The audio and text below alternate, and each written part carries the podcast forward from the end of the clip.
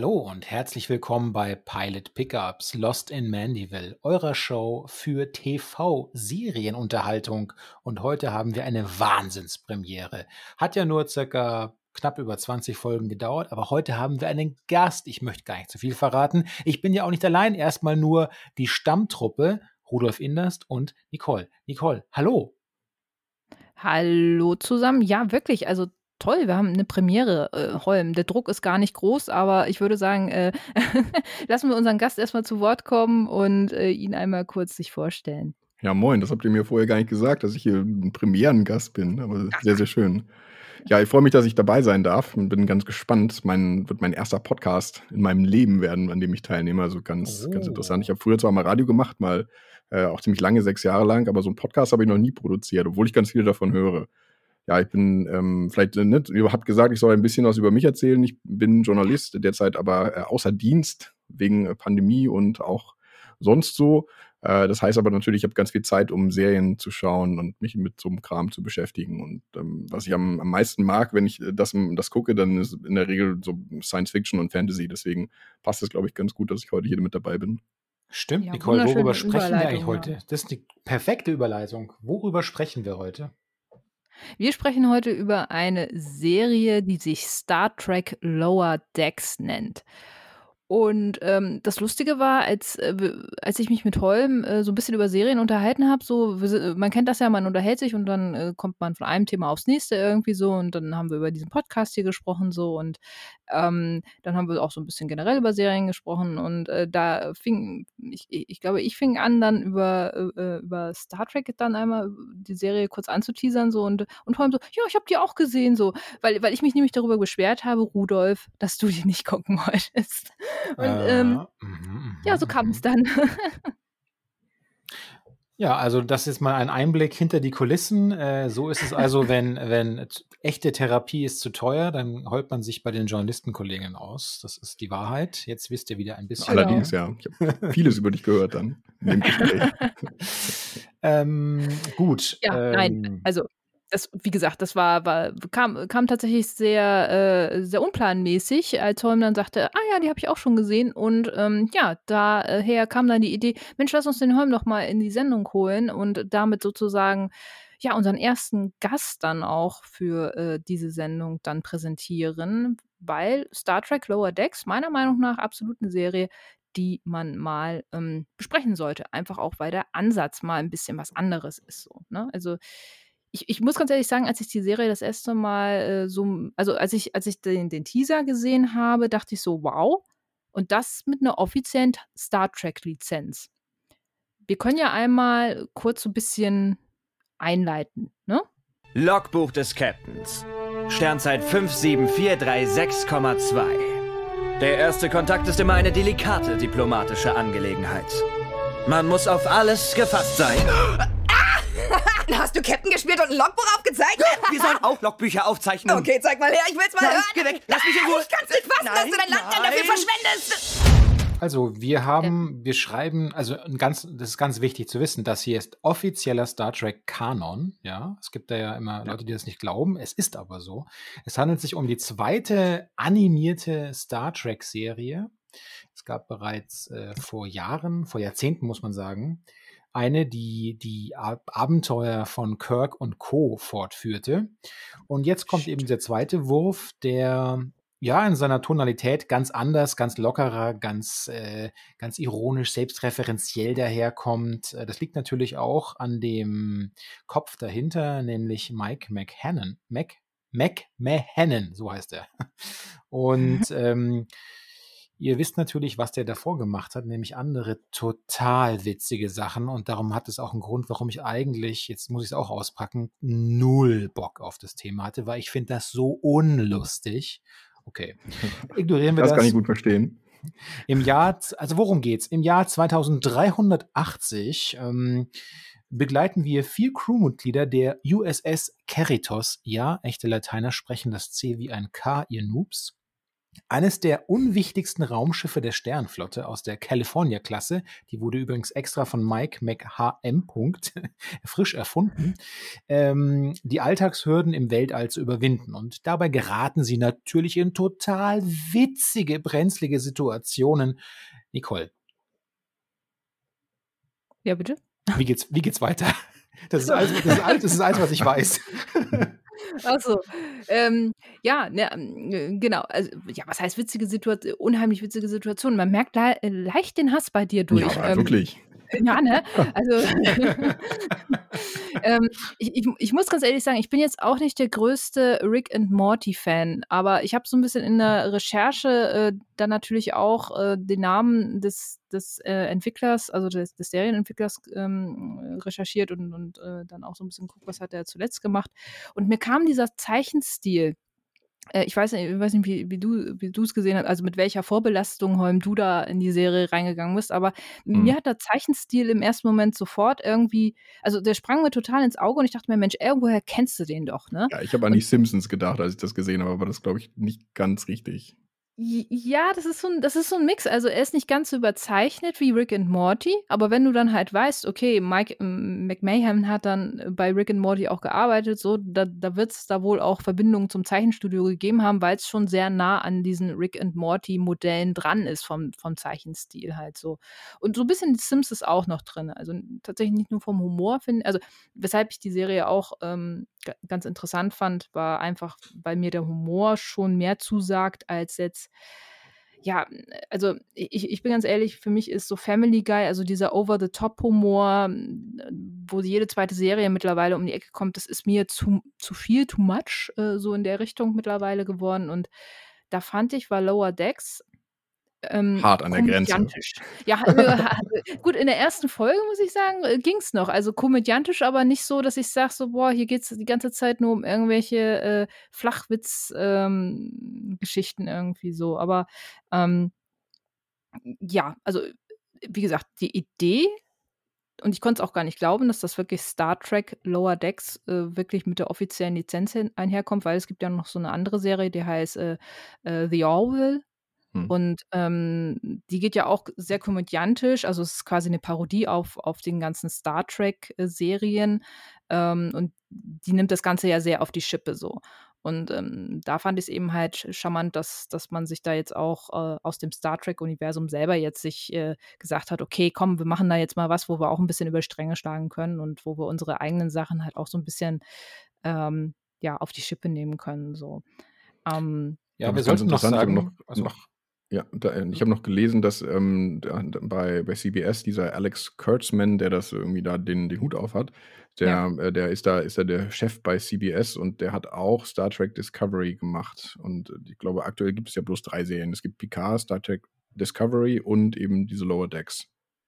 Ja, also alles wirklich ganz gute Vorzeichen, sage ich jetzt mal, um eine gute Serie zu schaffen, weil äh, der, der Herr ja eben halt auch noch ganz viele andere Sachen tatsächlich auch noch gemacht hat, die meiner Meinung nach auch recht hochwertig waren so und ähm, also die Liste ist lang so, ne? Unter anderem hat er auch äh, äh, Creative äh, Unterstützer, also kreativer äh, ähm, Unterstützer, wie man auch so immer nennen mag, für Szena unter anderem gemacht. Also Xena, die Kriegerprinzessin, jeder kennt sie. Äh, und ähm, gute Voraussetzungen auf jeden Fall. Das ist aber schon aber, lange her dann. Das ist schon lange her, ja, auf jeden Fall. Aber ähm, nee, also wie gesagt, der, die, das Portfolio von dem ist schon sehr aussagekräftig gewesen.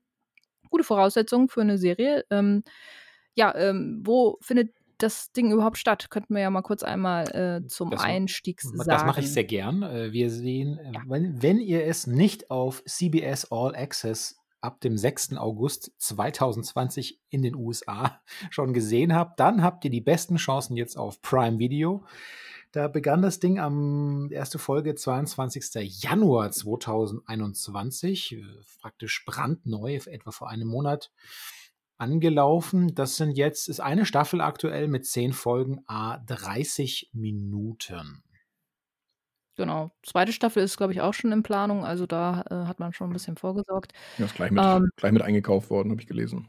Ja, genau. Also man war da wohl sehr überzeugt von und ähm, das ist, das ist ja irgendwie so eine, so eine, in Anführungsstrichen, so eine Masche irgendwie in letzter Zeit. Ähm, die erste Staffel äh, geht los und man announced quasi schon gleich die nächste Staffel. Also dass, dass, dass die Leute schon gleich wissen, oh, das war bei Ratchet unter anderem so oder auch bei Killing Eve war das so. Jedes Mal, wenn eine neue Staffel irgendwie so kam, haben sie schon gleich die nächste angekündigt, dass äh, da auf jeden Fall Futter kommt. Ähm, ja, ich weiß nicht, Holm, möchtest du einmal kurz vielleicht so den Umriss der ersten Folge ähm, runterbrechen? Ja, kann, kann ich machen. Das, ähm, in, der, in der ersten Folge hauen sie gleich alles mit rein. Also ich hatte so ein bisschen das Gefühl, dass sie gleich alles, was sie können und was sie neu und anders machen, in diese erste Folge reinpacken wollten. Das, äh, mhm. wir, wir starten quasi mit einem, mit einem Captain's Log, das aber gar nicht wirklich vom, vom Captain des, dieses Raumschiffes von von der Cerritos. Ich, ich weiß, ich habe das auf Englisch geguckt. Wie, wie sagt man das auf Deutsch? Wie, wie, wie wird die da ausgesprochen? Ach, die wahrscheinlich genauso. Ähm, das übrigens, ist, na gut. Aber äh, ganz kurz, äh, wer jetzt äh, abgesehen von diesem lateinischen Schlenker ist natürlich Quatsch. Äh, ich habe heute, ich habe das heute noch mal äh, ein Interview mit dem Macher mir angesehen, in dem er da erklärt er auch, woher der Name kommt. Und das ist Aha. zurückzuführen auf einen, auf einen, tatsächlich auf einen Werbespot. Und da klärt er auf, dass er früher, als er noch irgendwie Kaffee holen war und Skriptseiten hin und her gefahren hat, da war er im Auto unterwegs. Er kommt ursprünglich aus Chicago und da ist er eben in Kalifornien viel mit dem Auto unterwegs gewesen. Und da gibt es diese Stadt äh, äh, Cerritos oder wie sie halt heißt und ähm, ist eine kleine Stadt in Südkalifornien und ein Autohändler dort muss wohl massiv Werbung gemacht haben, äh, Radiowerbung und dort ist ihm dieser Name zum ersten Mal begegnet und hat jetzt wohl so viel Eindruck auf ihn gemacht, dass das hier bei der USS auch gelandet ist als Name für das Schiff. Tja, so kann's gehen. Sehr schön. Okay. Sehr schön, ja, so wie ich das verstanden habe, ist das auch eine neue Schiffsklasse, aber bin nicht, nicht ganz sicher, aber da haben, hat er sich also nicht nur einen, einen tollen Namen, sondern auch gleich noch eine neue Schiffsklasse überlegt und nach, dem, nach diesem Captain's Log haben wir dann, also dann äh, wird der, der, dem Zuschauer eben gezeigt, dass das gar nicht der Captain war, sondern bloß so ein, ein Ensign, also ein Fähnrich, der das da in so einer Besenkammer macht. Und dann führt die Serie ganz schnell alle Charaktere ein, alle Hauptcharaktere, ich glaube vier sind es an der Zahl, die werden alle kurz beleuchtet mit ihren, mit ihren Geschichten.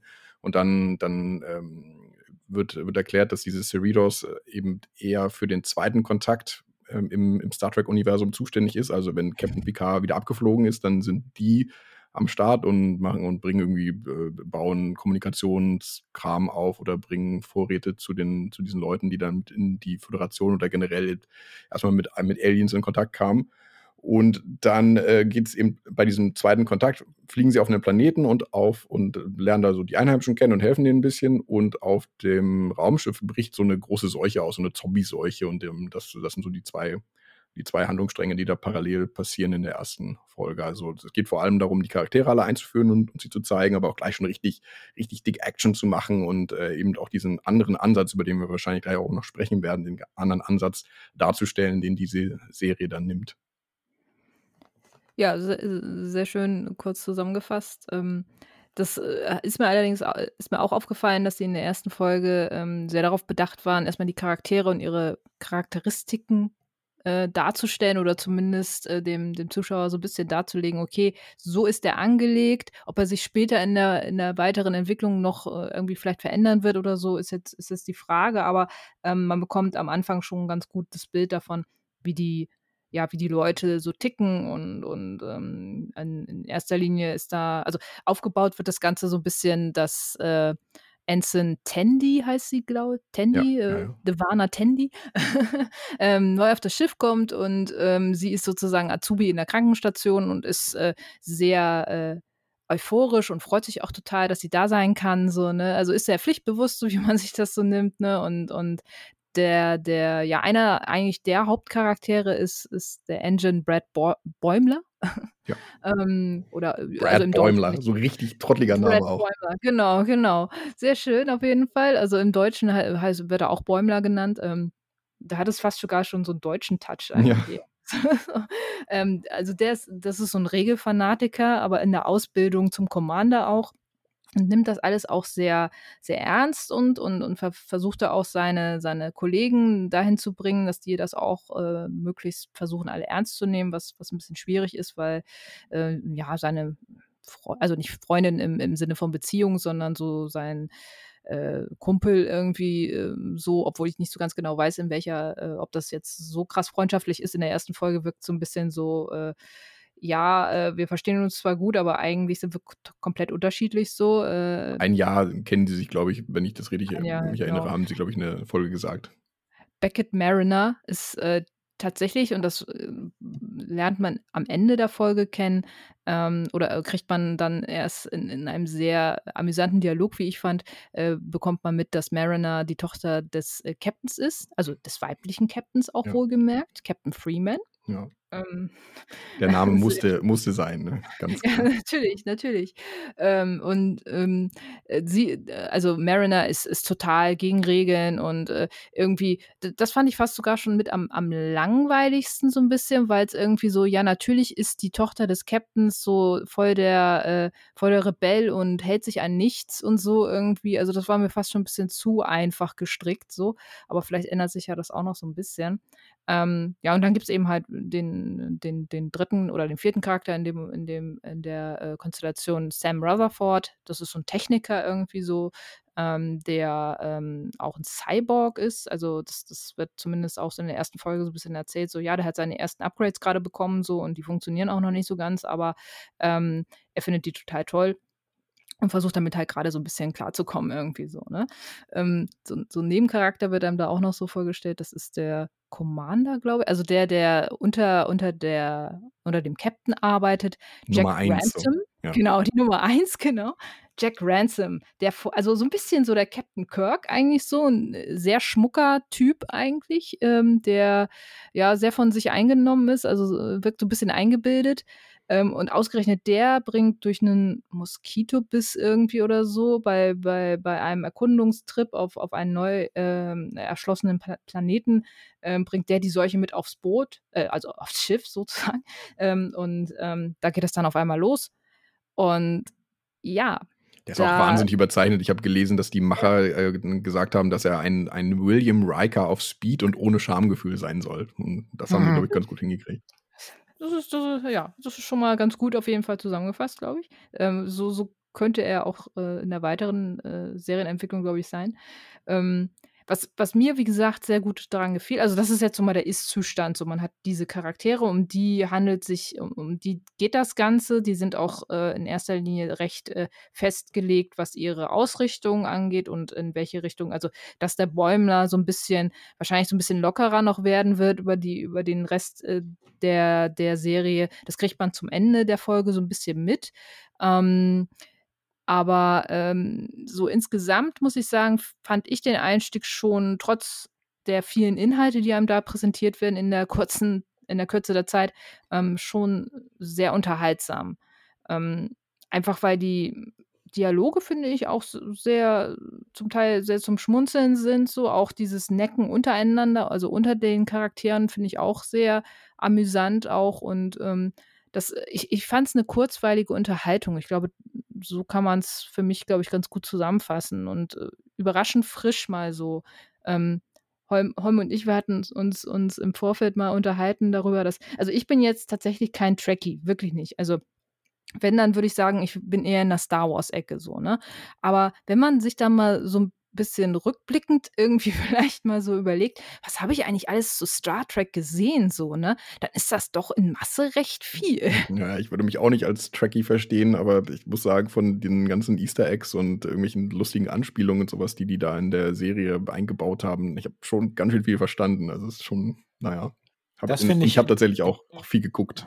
Also den Punkt finde ich sehr interessant, weil ich in der Vorberichterstattung ähm, wurde auch ganz oft darauf hingewiesen, dass ich kann es jetzt weder, weder bestätigen noch denyen, aber angeblich soll gerade in der deutschsprachigen Presse das äh, falsch gelabelt worden sein, so oft, und dass es so als äh, Kinderserie verkauft wurde, obwohl es ja tatsächlich sich eher auch an ein Publikum richtet, das durchaus die ganzen äh, Referenzen äh, gesehen hat, also eher ein älteres Star Trek-Publikum ähm, und nicht als, ähm, hat vielleicht auch damit zu tun, dass immer noch, obwohl so viel andere animierte Serien doch so einen Erfolg haben, trotzdem diese Cartoonhaftigkeit immer noch per Default von vielen Kultur RedakteurInnen in die Kinderecke gleich mal reingeschoben wird.